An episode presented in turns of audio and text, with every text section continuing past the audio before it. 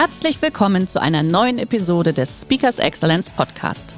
Der heutige Podcast wurde im Rahmen eines unserer Live-Events aufgezeichnet.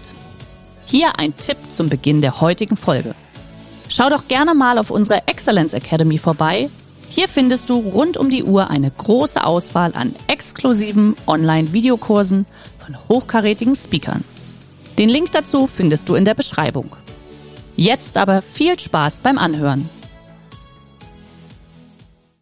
Das ähm, hängt damit zusammen, dass unsere Biologie, die in uns ist, Millionen Jahre alt ist und genau. wir tatsächlich den Taktgeber da draußen am Firmament haben, nämlich die Sonne.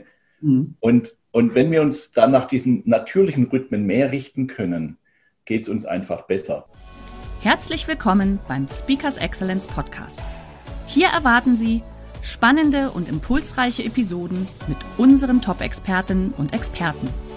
Freuen Sie sich heute auf eine Podcast-Episode, die im Rahmen unserer täglichen 30-minütigen Online-Impulsreihe entstanden ist. Viel Spaß beim Reinhören. Ja, wunderbar. Dann, Klaus, würde ich sagen, starte du doch mal mit dem ersten Mythos. Ja, ähm, viele Menschen, die, die schlafen einfach am Wochenende länger. Und der, der Mythos dazu, der heißt ja, kann man am Wochenende Schlaf nachholen? Das ist ja eine ganz große Frage. Es ist ja eine Erfahrung, die die, die Menschen einfach machen. Und ja, man kann am Wochenende länger schlafen, aber das ist nicht unbedingt das, das Gute im Sinne von Schlaf nachholen. Denn ähm, alle Menschen, die nicht so gut schlafen, die sollten möglichst gleichförmig schlafen. Und, und wenn sie dann am Wochenende länger schlafen, dann zerstören sie ihren Rhythmus, den sie über die Woche aufgebaut haben und wundern sich dann vielleicht, warum sie Montag oder Sonntag auf Montag schlechter schlafen. Mhm. Ähm, wenn wir länger schlafen am Wochenende, heißt es unterm Strich immer, wir haben unter der Woche nicht genügend geschlafen. Also sollte man schon dran ansetzen, ähm, da gucken, dass man früher ins Bett geht. Und das ist jetzt gerade, wir haben Corona, wir haben Homeoffice. Da erleben wir, dass die Menschen keinen Rhythmus haben, der, der toll für sie ist. Ne? Natürlich, wenn keiner zuguckt, dann kann ich die Füße hochlegen. Ähm, aber viel, viele arbeiten einfach durch, vergessen ihre Pausen und erholen sich dann nachts ähm, mit vielen Netflixen oder, oder Spiele spielen und, und vergessen die Zeit. Genau. Und wenn man die Zeit vergisst, dann komme ich direkt auf den zweiten Mythos zu sprechen. Mhm. Das ist nämlich eine super Überleitung von dir.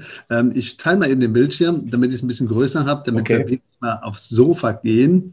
Ähm, zack. Und hier geht es jetzt da rein. Ähm, so müsste das eigentlich sein. Ja, das ist der Sofaschlaf also der heilige Sofaschlaf. Du hast das gerade schon gesagt, die Zeiten sind unterschiedlich, aber viele sagen wirklich, Sofaschlaf ist doch super. Nein. Natürlich kann man mit dem Buch oder auch vom Fernseher schön nickern und die meisten machen das dann auch, weil sie sich wirklich nicht wirklich ihrem Rhythmus hingeben und dann zu lange warten. Ich nicke dann ein, die Augen fallen zu, aber da passiert was ganz Blödes, nämlich es wird was Negatives abgespeichert. Im Gehirn wird abgespeichert, Sofa, schlafen toll, Bett, wach liegen blöd. Und deswegen gehe ich dann gar nicht mehr so gern zu Bett. Und wenn ich dann zu Bett gehe, habe ich gar keine Möglichkeit mehr schnell einzuschlafen, weil ich mir jetzt den Schlaf vorweggenommen habe. Und dann ist das so, wie du das gesagt hast, Klaus, dann kommt ja der Rhythmus noch mehr durcheinander. Also Sofaschlaf, gerade jetzt auch in der Homeoffice oder in der Corona-Phase, macht den Rhythmus noch mehr kaputt. Also beachte Sofaschlaf meiden und zur richtigen Zeit dann zu Bett gehen. Also wenn ich müde werde, dann auch wirklich schnell rübergehen. Das wäre ich, ich, ich lege mich doch aufs Sofa, weil ich müde bin tagsüber, Mensch. Ja, das ist dann wieder ein anderer Punkt und ich stoppe mal meine Präsentation. Vielleicht hast du ja den nächsten Punkt dazu.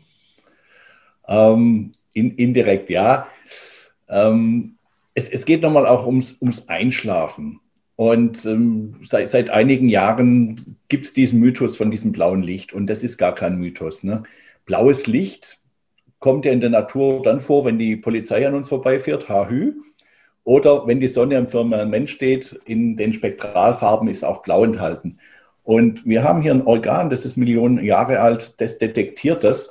Und das sagt uns, jetzt sei einfach wach. Ne? Da wird die Melatoninproduktion unterdrückt und so weiter. Und worum es jetzt geht, das sind diese Blaulicht ausstrahlenden Geräte. Das ist der Fernseher, das ist das Tablet. Hier haben wir einen jungen Mann, der, der hat sein Handy vor den Augen im Bett. Und ähm, einerseits ist da dieses Blaulicht, das dann dem Körper sagt, jetzt ist keine Zeit zum Schlafen. Aber andererseits, und das haben die neuesten Forschungen halt herausgestellt, herausgefunden, ähm, geht es darum, dass wenn wir abends ähm, uns zu stark beschäftigen, dass das so ein genannter Arousal im Körper ist und wir dann nicht zur Ruhe kommen. Also die, die Regel heißt, blaues Licht vor dem Einschlafen ist nicht gut, aber noch besser ist, eine halbe Stunde oder eine Stunde vorher auch keine aufregenden Dinge in diesem Zusammenhang zu machen. Oder? Ja. Was, was sagst du? Nee, ich bin da auf jeden Fall deiner Meinung und es gibt natürlich genau das mit dem Licht. Da gibt es ja noch einen anderen Mythos. Ähm, ich teile nochmal den Bildschirm. Mhm. Da sieht das dann praktisch so aus in groß. Ähm, wie schön das sein kann mit diesem Licht und wie schön das auch sein kann mit der Steuerung, das ist ja super. Die Leute sagen dann auch immer, oh, wann ich spazieren gehe, spielt ja keine Rolle. Doch, doch. Also man kann diesen Taktgeber, was du angesprochen hast, mit Melanopsin, also mit den Ganglienzellen, also alles, was wir vom Auge aufnehmen, Licht wird dann praktisch umgewandelt und hilft unseren Schalter im Kopf klar zu machen, wann ist jetzt Tag und wann ist jetzt Nacht.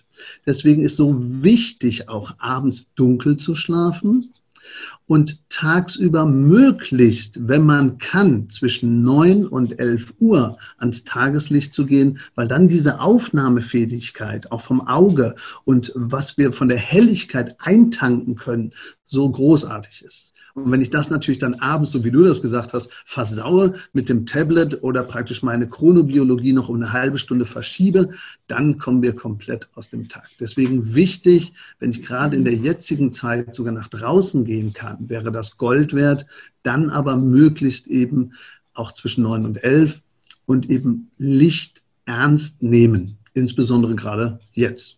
Abends ernst nehmen, Meidung, tagsüber ernst nehmen und Nutzen für sich. Das wären so die Punkte zu dem Mythos, wann ich rausgehe, ist doch äh, egal. Warum denn zwischen 9 und 11?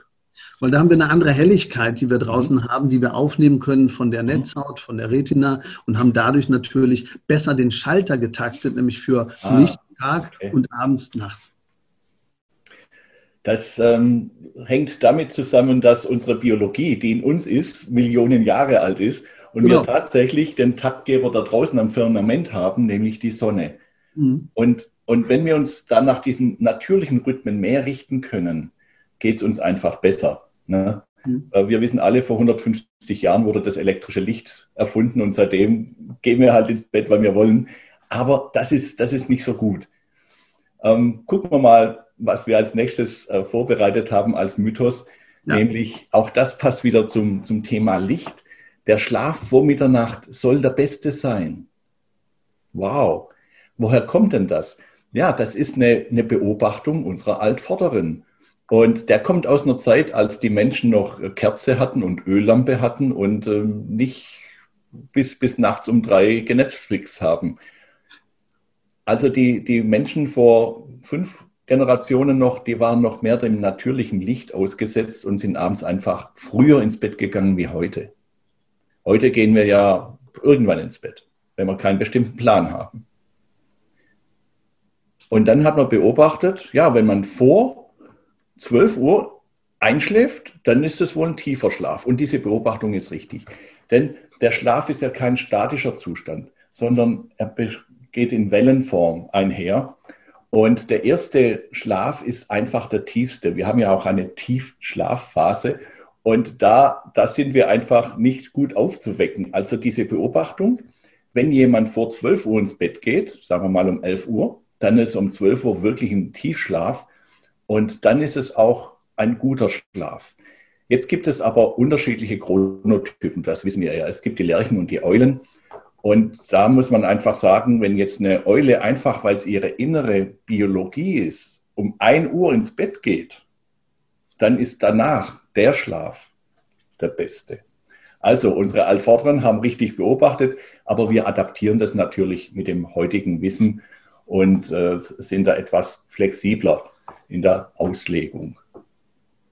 Ähm, Im Chat kam zu deinem Thema gerade noch die Frage, was ist mit der Organuhr? Du kannst darauf eingehen, ich kann auch was dazu sagen. Ähm, mach ruhig mal den Kommentar für den Rhythmus und Organuhr. Ähm, ja, Organuhr, ähm, tatsächlich läuft in uns, also in uns laufen ganz viele Uhren. Das äh, sagt uns die Chronobiologie und führend ist da der Till Rönneberg in, in München. Und das ist noch ein neues Forschungsgebiet. Wir wissen aber zum Beispiel, und das haben die Chinesen ja auch schon irgendwie rausbekommen, dass das nachts um zwei dann die Kronos aktiv ist, um vier Uhr die, die, die Lunge. Und so geht es jetzt über den Tag verteilt, ähm, hat der Körper seine Phasen, wo Bluthochdruck hoch ist, wo er niedriger ist, wo wir mehr schmerzempfindlich sind und weniger schmerzempfindlich sind. Und das geschieht von alleine. Aber angestoßen wird es immer von Sonnenlicht. Also das, das mhm. morgendliche Aufstehen, das, das gehört einfach dazu, dass, dass diese Uhr auch richtig angestoßen wird. Dann gehe ich mal in den nächsten Part hinein. Mhm. Und ähm, ganz kurz noch zur Organuhr, also nochmal auch zur Mitternacht. Also es ging nie darum, fünf Minuten vor zwölf oder fünf Minuten nach zwölf, weil ähm, dies geht mehr darum, dass der erste Zyklus wirklich der erholsamste ist und dass dann praktisch unsere inneren Uhren, die Orkanuhren, sowieso weiterlaufen. Und deswegen ist es manchmal insbesondere für bestimmte Chronotypen sinnvoll, auch vor zwölf zu Bett zu gehen. Und bei den, ich sag mal, Eulen ist das manchmal nicht ganz so krass, aber bei den Lerchen auf jeden Fall. Also das nochmal als Abschluss dazu. Jetzt mhm. aber nochmal der nächste Punkt bei meiner Präsentation. Ähm, wir gucken mal, was da ansteht. Wir hatten ja jetzt hier den Punkt Licht und jetzt kam praktisch Schlafdauer. Ui. Hm. Ja, da sagen immer die Leute, ich muss ja mindestens acht, neun, zehn Stunden schlafen oder ist jetzt Durchschlafen wichtiger?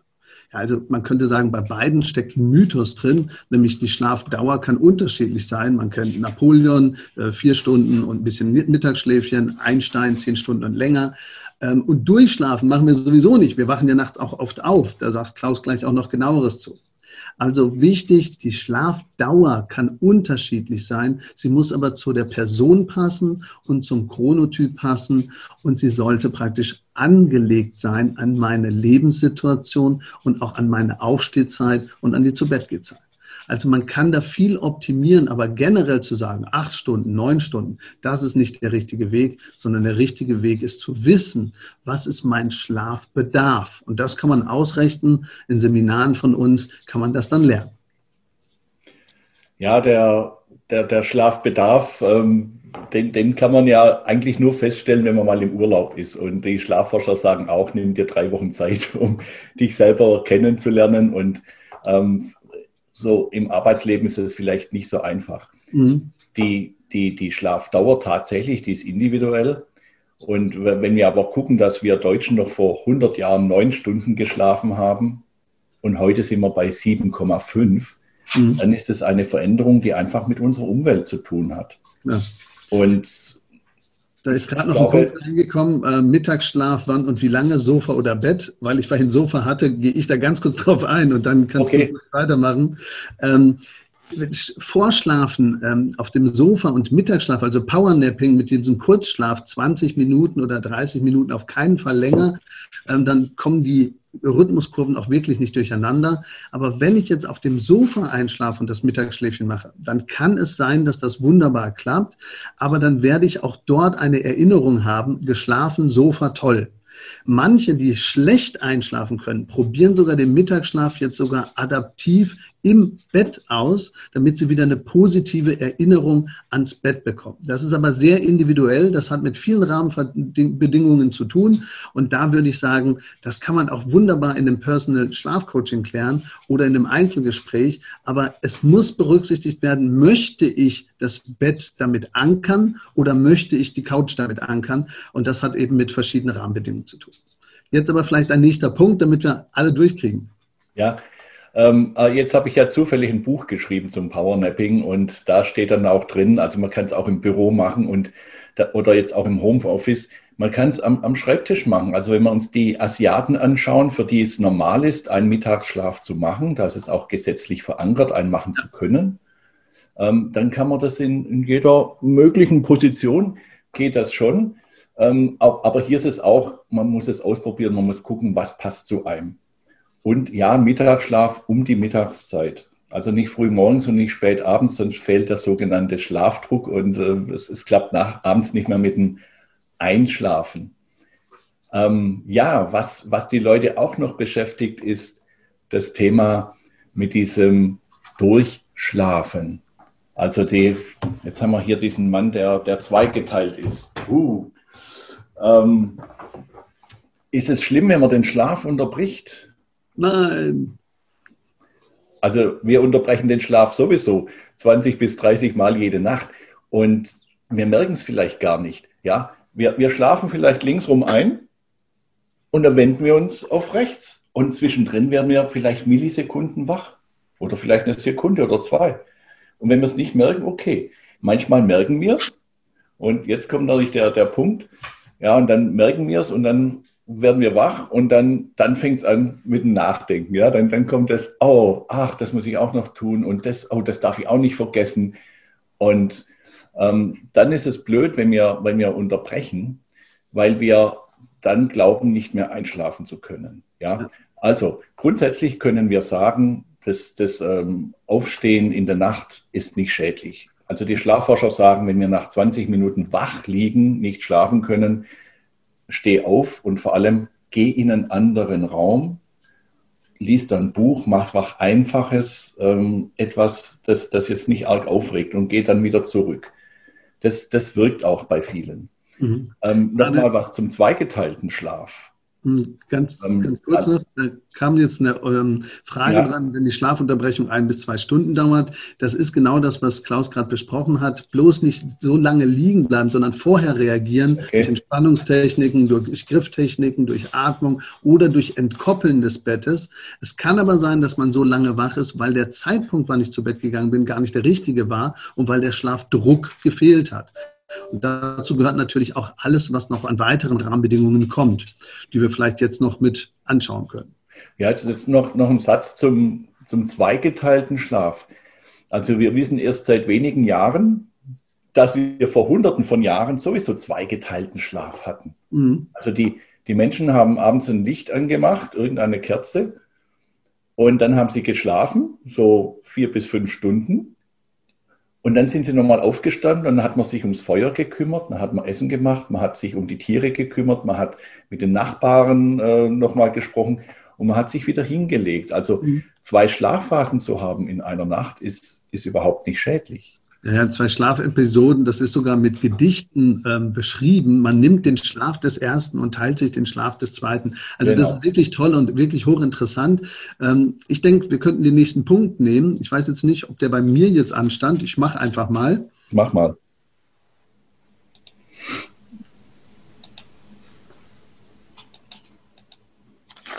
Also die Dauer hatten wir ja gerade besprochen und ähm, nochmal zu diesem Wachwerden oder auch zu dem Liegenbleiben. Das Schlimme ist, ich habe ja vorhin auch über Sofaschlaf gesprochen, man wird sogar zum Fernsehsofaschlafmonster, wenn man gerade nachts, da wo man ständig wach wird und auch zu lange im Bett ist, sich sogar dann negativ koppelt, weil dann speichert unser Gehirn wieder, Bett gleich wach liegen, gleich blöd, gleich will ich nicht, geh doch auf die Couch, da ist auch schön. Also ich kann sogar unter Umständen mit diesem falschen Anker beim Durchschlafen und beim Wachwerden, mit der falschen Erinnerung, mir Lust machen, doch lieber auf der Couch zu bleiben. Und da gibt es viele Methoden, die wir dann ja auch in den Trainings beibringen und ähm, wo man dann wirklich auch Hilfestellung geben kann. Jetzt nochmal der Jetzt sind neue Fragen im, im Chat aufgetaucht. Ja. Ähm, machen Tageslichtlampen Sinn? Ja, absolut. Also zum Wachwerden, das ist, das ist genau richtig, nämlich auch vor jetzt im Winter, wo, wo, wir, wo, wo viele Leute einen Blue Mood haben, wo, wo sie einfach ähm, ja, nicht aus dem Pushen kommen. Wenn wir dieses Tageslicht uns geben, wird es über die Augen wahrgenommen und dann starten diese inneren Prozesse. In ja. den nordischen Ländern, äh, Schweden oder Finnland, Norwegen, da gibt es sogenannte Tageslichtlokale. Da geht man morgens rein, dann wird man richtig bestrahlt, ist dann wach. Das dauert so 15 bis 20 Minuten und, und dann, dann geht's los. Da wird die innere Uhr synchronisiert. Das mhm. zweite ist noch, ähm, und dann lasse ich dich auch wieder wie beurteilen Sie Schlaftabletten? Ähm, ja, was soll man da dazu sagen? Alle Formen von Schlaftabletten machen abhängig. Alle, auch die neuesten Präparate immer noch. Und ähm, wenn, wenn es schwierige Zeit ist und sie vom Arzt verordnet wird, okay. Aber irgendwann muss man auch schauen, dass man da wieder davon wegkommt. Ja, also bei Schlaftabletten, da kann ich einfach jetzt auch nur das, was Klaus sagt, bestätigen. Es gibt Situationen, wo Leute dann einfach wirklich das auch brauchen, um wieder ein Gefühl, ich habe geschlafen, zu erzeugen. Aber immer in Abstimmung mit dem Schlafmediziner und möglichst eben nicht zu lang, damit die Abhängigkeit nicht passiert. Genau. Es gibt eben auch gute Alternativen und gute Rahmenbedingungen, die dann als auch helfen, weniger Schlafmedikamente oder weniger Schlafhilfen zu brauchen. Dazu gehört auch die Ernährung. Das ist eine gute Überleitung zu der Folie. Ähm, man hat ja immer so immer das Gefühl, oh, die Ernährung macht ja gar nichts. Natürlich, wenn ich jetzt zu wenig esse, habe ich ein Hungergefühl, wache ich auf wegen dem Hungergefühl. Und wir haben ja so ein Sättigungshormon Leptin und das wird nachts eigentlich ausgeschüttet und wir kriegen eigentlich gar keinen Hunger. Wenn ich aber schlecht schlafe, dann habe ich weniger Tiefschlaf und dann habe ich auch weniger Ausschüttung von bestimmten Hormonen. Also man hat einerseits über die Menge Einfluss auf das Schlafen, über das, was ich esse und man kann sogar positiv, weil wir vorhin über Melatonin gesprochen haben, auch Nahrung zu sich nehmen, die unsere, ich sage jetzt mal, Melatoninproduktion sogar noch unterstützt. Wenn wir als Vorstufe Tryptophan haben, das ist jetzt vielleicht ein bisschen kompliziert, aber wir brauchen bestimmte Inhaltsstoffe im Essen, dass wir praktisch auch daraus Serotonin, Glück Glückshormon oder auch Melatonin, Schlafhormon bauen können. Und manche Leute, auch ab 45, 50, haben einen geringeren Melatoninspiegel. Und dann macht es durchaus Sinn, auch, auch bestimmte Gerichte zu kochen oder bestimmte Nahrung zu wissen, die da besser, ja, ich sage jetzt mal, mit Inhaltsstoffen uns helfen kann. Zum Beispiel, wenn ich ähm, Nüsse nehme, wenn ich Kirschsaft nehme, wenn ich Sojabohnen nehme oder Lachs, da haben sie viel Tryptophan drin und dann können wir daraus auch andere Dinge bauen. Also mit anderen Worten, Mythos Ernährung hat keinen Einfluss, doch zu fett, zu viel, an der falschen Stelle, nicht zwei Stunden vor dem zu Bett gehen oder mit Hunger ins Bett gehen oder nicht auf die Ernährung achten, dass wir genügend tryptophanreich essen. Das alles hat Einfluss, aber die Details dazu gerne im Training.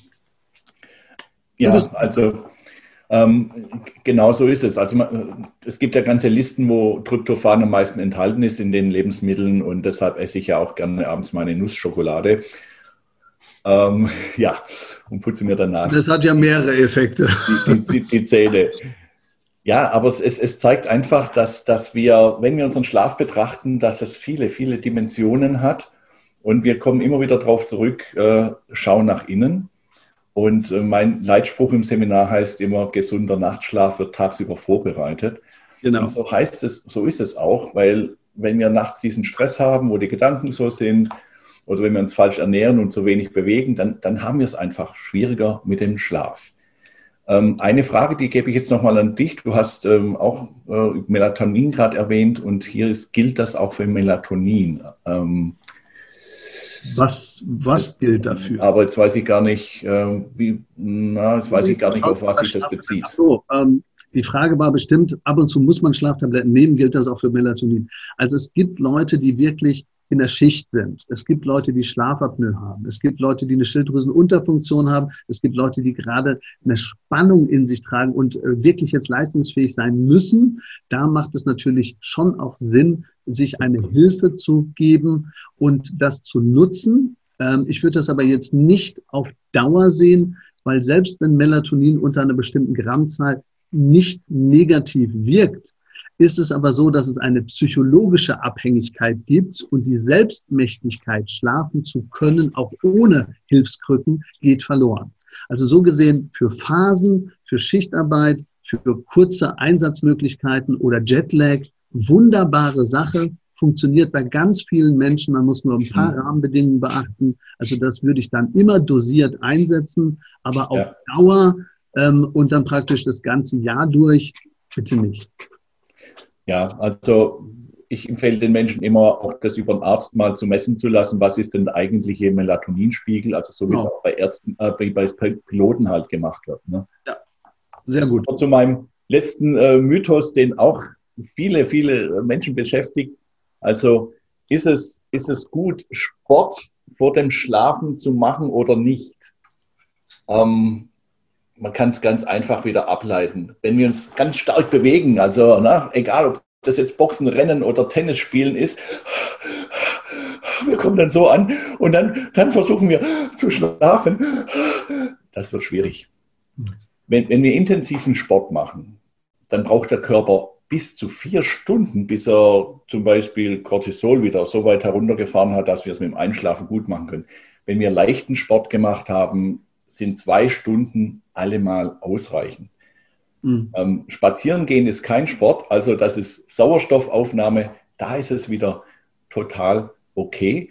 Also wir brauchen hier diese Zeit, um den Körper wieder auf Null kommen zu lassen, damit es mit dem Einschlafen gut. Jetzt habe ich noch einen Mythos, bevor die Jana uns praktisch in das Schlusswort hineinbringt. Kann ich den noch bringen, Jana? Also mache ich das auch ganz schnell.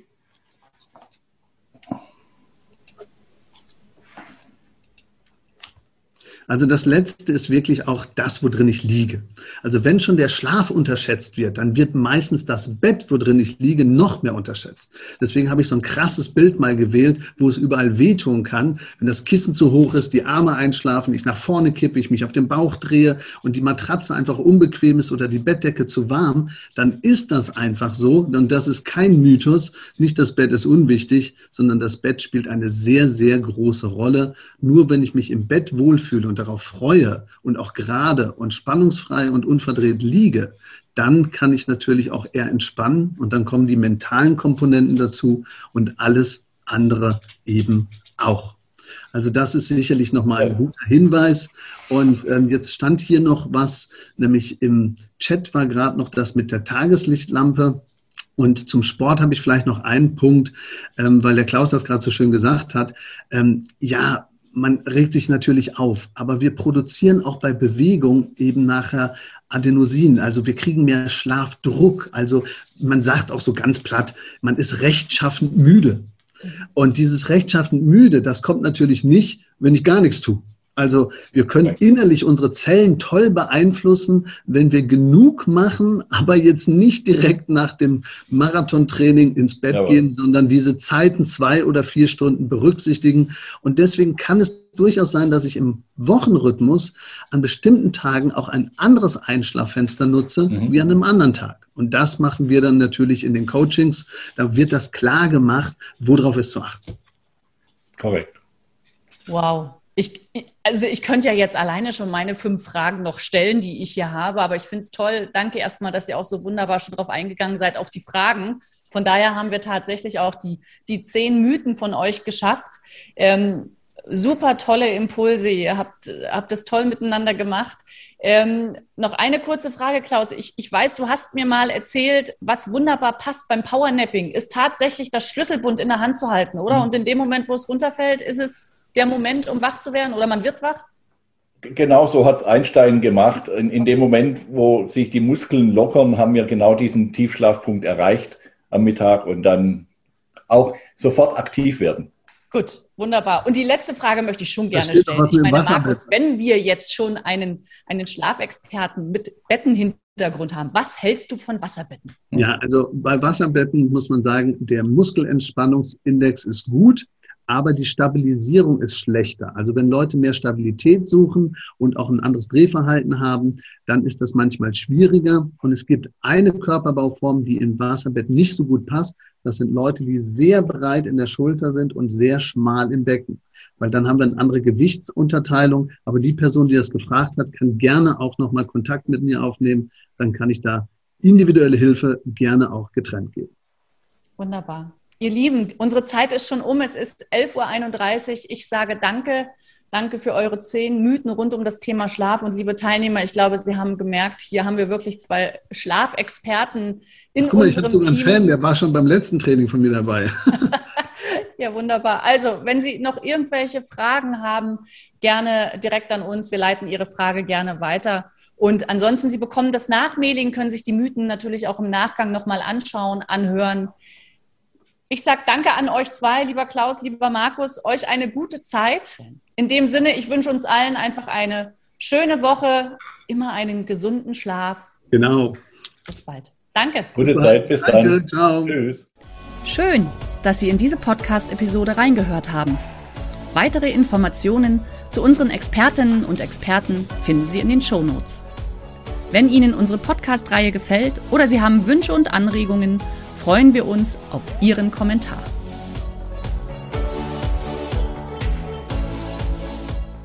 Der heutige Vortrag hat dir gefallen? Dann schau dich doch gerne auf unserem Kanal um oder sei live bei einem Forum dabei. Weitere Informationen findest du in der Beschreibung.